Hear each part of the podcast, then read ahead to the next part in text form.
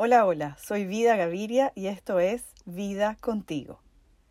Semanalmente te entregaré un episodio en el que entrevisto a algún invitado con ideas importantes respecto a diferentes temas o también estaré sola profundizando en aspectos que quiero compartir contigo. Quizás me conoces de modo mamá, mi plataforma en la que desde el 2010 acompaño a familias a transformar su crianza para que ésta sea un viaje lleno de paz, ciencia, conciencia y disfrute. En vida contigo hablaremos de crianza ciertamente y de otras áreas de la naturaleza humana con la intención de asomarnos en viejos paradigmas y avanzar a nuevas dinámicas. Deseo que vida contigo te acompañe a crecer.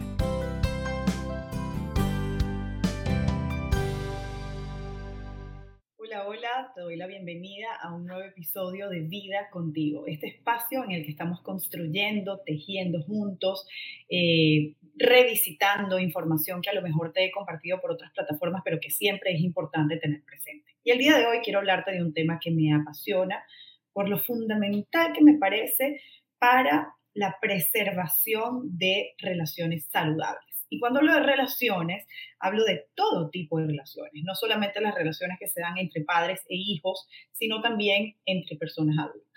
Y es el tema de los límites. Este es un tema que me has escuchado probablemente, que me has leído y siempre, siempre, siempre vuelvo a atender porque me sigo dando cuenta de la mucha falta que nos sigue haciendo hacernos mucho más eh, acuciosos y, y profesionales en la entrega de los límites. Hoy quiero contarte de una fórmula, por llamarlo de alguna manera, que he desarrollado para facilitarnos el camino a la entrega de los límites claros. Rápidamente te voy a decir que cuando hablo de límites uso el concepto que nos regaló el terapeuta familiar Salvador Minuchin, que categoriza los límites en tres estilos, que son los límites rígidos, luego los límites difusos o inexistentes y por último los límites sanos.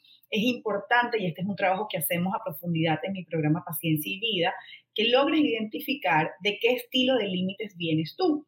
En tu hogar, en tu casa materna, en tu casa familiar, en tu casa de origen, hubo un estilo predominante ese estilo, como el mismo Minuchin señala, es un estilo pendular en el cual nos movemos de un extremo a otro y muchas veces estamos en el medio o en esos anhelados límites claros.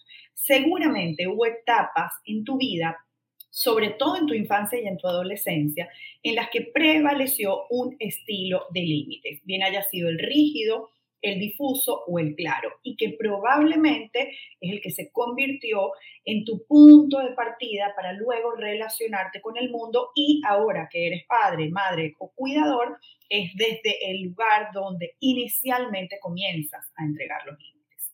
Si venimos de una experiencia de castigos, de premios, de amenazas, de atemorización, muy probablemente nosotros venimos de un estilo de límites rígidos en el que sentimos que si no hay una consecuencia eh, impartida por alguien o algo externo, yo no tengo la capacidad de aprender o ni siquiera tengo la capacidad muy clara de elegir qué es lo que quiero transitar.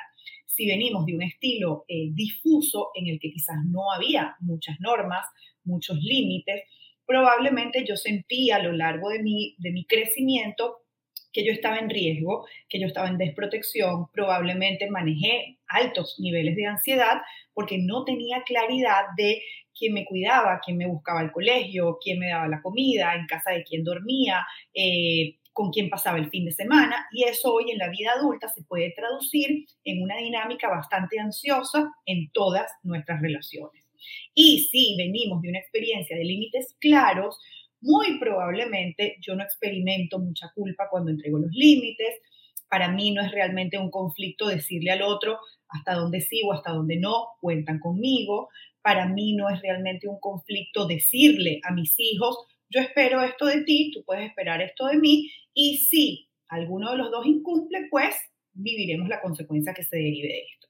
Entonces, de nuevo, esto simplemente como una pincelada superficial para que entendamos que desde mi mirada me gusta mucho el concepto o la clasificación que usa el terapeuta familiar Salvador Minucci, que son los límites rígidos, difusos o claros, y que cuando nosotros entendemos de qué estilo venimos, eh, se nos hace mucho más fácil entender qué es lo que estamos entregando ahora en la historia que estamos tejiendo para nuestra familia.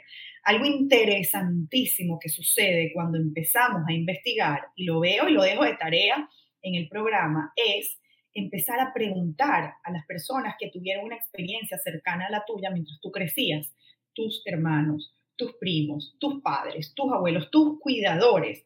Cuéntame quién me decía que sí que no, quién me buscaba en el cine, quién me daba los permisos, eh, quién me, me acompañaba a cerrar el día, quién me transmitía las rutinas, las normas de convivencia, si es algo que a lo mejor no tienes muy presente. Y si lo tienes presente, maravilloso. Entonces, vamos a la fórmula. No soy particularmente de entregar fórmulas o plantillas o métodos, pero dada la importancia que tienen los límites porque están presentes y atraviesan absolutamente todas las relaciones que vivimos, creo que esto es algo muy sencillo y que sí pudiéramos como trasladar a todas las situaciones que se presentan. Entonces, esta fórmula va a tener tres ingredientes. En primer lugar, claridad. En segundo lugar, consistencia. Y en tercer lugar, firmeza amorosa. Te repito, claridad, consistencia, firmeza amorosa. Vamos a entender entonces de qué se trata cada uno y lo voy a hacer con ejemplos de la cotidianidad que se pueden presentar en situaciones de manera muy frecuente para que luego cuando se presente cualquier situación tú tengas como un poco más de luz a la hora de aplicar. En el tema de la claridad es importantísimo que nosotros pongamos en palabras lo que sí esperamos del otro, sea un adulto, sean nuestros hijos, sea la amiga de nuestra hija, quien sea. La claridad es fundamental porque es el punto de partida desde el cual yo tejo expectativas. Si, por ejemplo, yo le digo a mis hijos, puedes ir a comer con tus amigos y tienes que estar de regreso en la casa a las 11 de la noche cuando te traiga la mamá de fulanito o este amigo tuyo que maneja, etcétera, yo estoy siendo clara, ¿verdad? No es claro que yo le diga a mis hijos, puedes ir a cenar con tus amigos, está aquí temprano. Porque el término temprano, al igual que ese, esa frase tan, tan manoseada de pórtate bien, son instrucciones o mandatos muy vagos, muy generales. Temprano para mí va a ser un horario, para mi pareja va a ser otro, para mis hijos, si están pequeños, va a ser otro, para mis hijos adolescentes va a ser otro, etcétera, etcétera. Entonces ahí ya estamos de alguna manera elevando la probabilidad de que el límite no se cumpla y que terminemos en un conflicto. Entonces, con claridad, yo voy a enunciar lo que sí espero de ti. Tendemos a caer en el error de enunciar muy claramente todo lo que no espero. Por ejemplo, tomando este misma esta misma situación que nos está ilustrando en este momento. No me vayas a llegar demasiado tarde, no vayas a inventar después que estés en el sitio con tus amigos que te vas para otro. Cuidado con decirme que te venías con la mamá de fulano y después yo descubro que te viniste con eh, fulano o, tal persona. Entonces, toda esta lista de lo que yo no espero mete ruido, eh, ensucia eh, la comunicación y no deja claro lo que yo sí espero de ti. Y estoy segura que esto supone un reto y esta es la primera tarea que te dejo en este espacio, porque si te das cuenta y analizas brevemente nuestro discurso, estamos muy entrenados para decir todo lo que no queremos que suceda, todo lo que no nos gusta, todo lo que no tenemos y entonces ese espacio de lo que sí espero de ti, de lo que sí valoro, de lo que sí veo que eres o haces, queda como desierto. Entonces, primer ingrediente, claridad. Segundo ingrediente, consistencia. Supongamos en este mismo ejemplo que tu hijo o tu hija insiste, porque bueno, porque es su función como hijo o como hija, y la va a pasar bien con sus amigos o amigas, y su grupo se va a quedar hasta un poco más tarde y quiere también estar en el grupo de los que regresan más tarde a la casa y te insiste, mamá, pero es que yo quiero quedarme más tiempo. Y tú con consistencia, si entiendes que este límite es algo que protege y que tú quieres sostener, vas a sostener el límite. Y le vas a decir, mi amor, ya te dije que sí puedes ir, no te estoy diciendo que perdiste la oportunidad de ir. Sí puedes ir siempre y cuando estés aquí de regreso a las 11 de la noche porque te va a traer tal persona. Fuiste consistente. Suele pasar que en el cansancio, en el agotamiento, que esta vida que, llega, que llevamos a veces es, pareciera que va en contra de nosotros y no a favor de nosotros. Tú digas, bueno, ok, está bien, por hoy, pero qué fastidio, insistes tanto que terminas consiguiendo lo que quieres. Mm, de nuevo, va a haber momentos en los que sí, vas a flexibilizar el límite, porque sí, estabas cansada, porque sí, hoy hay una salida especial, porque hoy vino de visita eh, alguien que no vive aquí y bueno, después lo repensaste y dijiste, bueno, ¿qué importa? Mañana en el colegio, eh, si van a estar en tal sitio, que es seguro y los va a regresar un papá o una mamá que yo conozco, ¿qué importa? Pero si tú eliges sostener el límite, la consecuencia es uno de los ingredientes fundamentales. Los tres lo son y así como son fundamentales, son retadores. El tercer ingrediente, que creo que es el que más desafío supone, sobre todo si venimos de una experiencia autoritaria, es construir una voz fundamentada en la autoridad amorosa. Tengo una amiga, eh, colega terapeuta, que me ha guiado a, mucha luz en, mi proceso de desarrollo profesional, que es Odil Karam, y ella dice, una de mis metas en la vida es ser una persona amorosa con límites claros. Porque en nuestro chip, en nuestra historia, en nuestro mensaje cultural, viaja esa sensación de que el límite es antipatía, de que yo te tengo que decir que no con un grito, con un regaño, con una apretada de dientes, con un sarcasmo, y nos cuesta mucho a veces entregar el límite de manera amorosa. Entonces, vamos a practicar tomando el mismo ejemplo. Ya le dijiste a tu hijo o a tu hija que sí, que puede salir, que tiene que estar de regreso a las 11 de la noche y tu hijo sigue insistiendo. Con firmeza amorosa, esto se vería más o menos así. Mi amor, entiendo que te quieres quedar más tiempo. De nuevo, ya te dije cuáles son las condiciones para que tú puedas ir. Tú decides si las tomas y vas o si no las tomas y te quedas. Puedes ir a ese lugar siempre y cuando estés aquí de regreso a las 11 de la noche porque te va a traer esta persona que se comprometió a tenerte aquí en ese horario. Fíjate que en la firmeza amorosa no hay gritos, no hay amenaza, no hay atemorización, porque termina pasando que a veces en la impaciencia gritamos para comunicar el límite y suena más o menos así, ya te dije que no, pero tú eres insistente, qué fastidio, si me lo vuelves a preguntar no vas a ir, ni que te regreses a ninguna hora porque es que me sacas de quicio y eres especialista en tocar mis botones y detonarme y hacer que yo explote. Y es que yo no quería explotar, pero es que tú lo logras. Y por ahí vamos.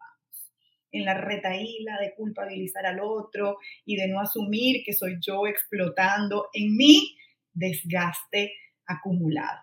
La firmeza amorosa te va a dar resultados maravillosos, incluso en las relaciones adultas. Y aprovechando que estamos hablando de límites y de esta fórmula, quiero hacer algunas puntualizaciones respecto a las relaciones entre adultos.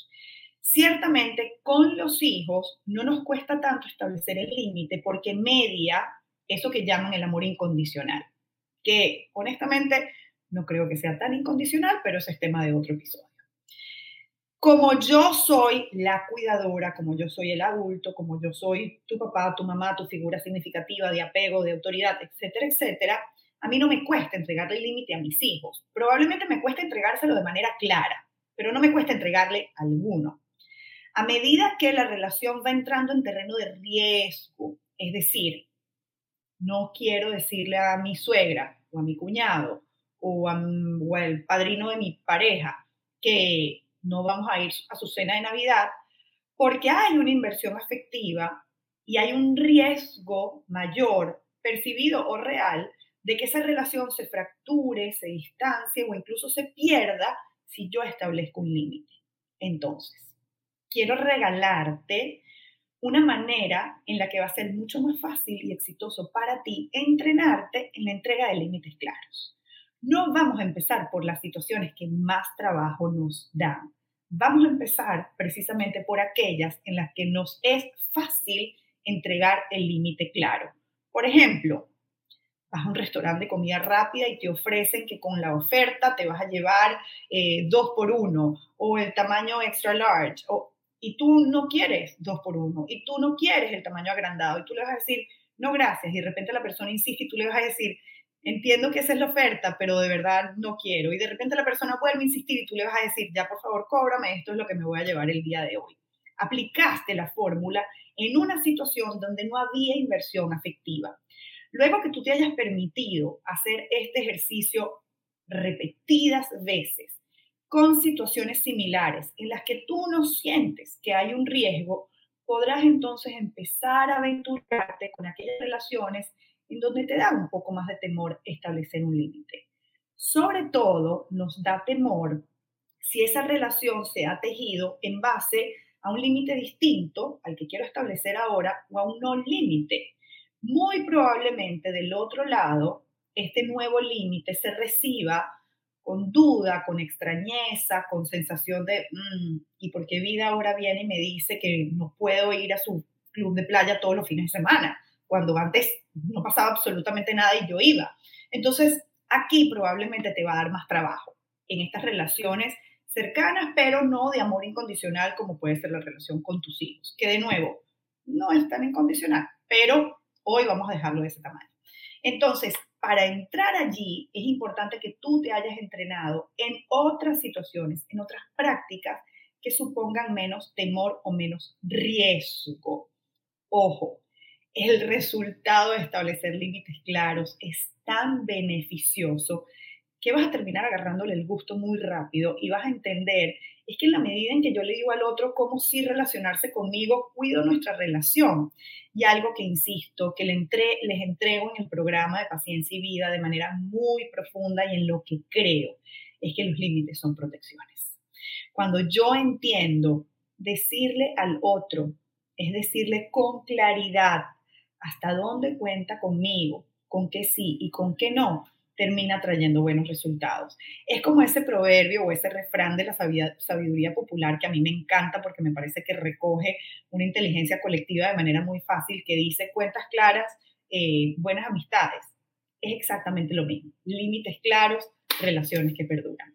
Así que quedo muy pendiente de saber cómo te fue aplicando esta fórmula a todas tus relaciones y que me cuentes por correo, en comentarios, donde puedas en este espacio, ¿Cómo lo sientes? ¿Qué sentido te hace ahora ver los límites como protecciones y no como antipatía?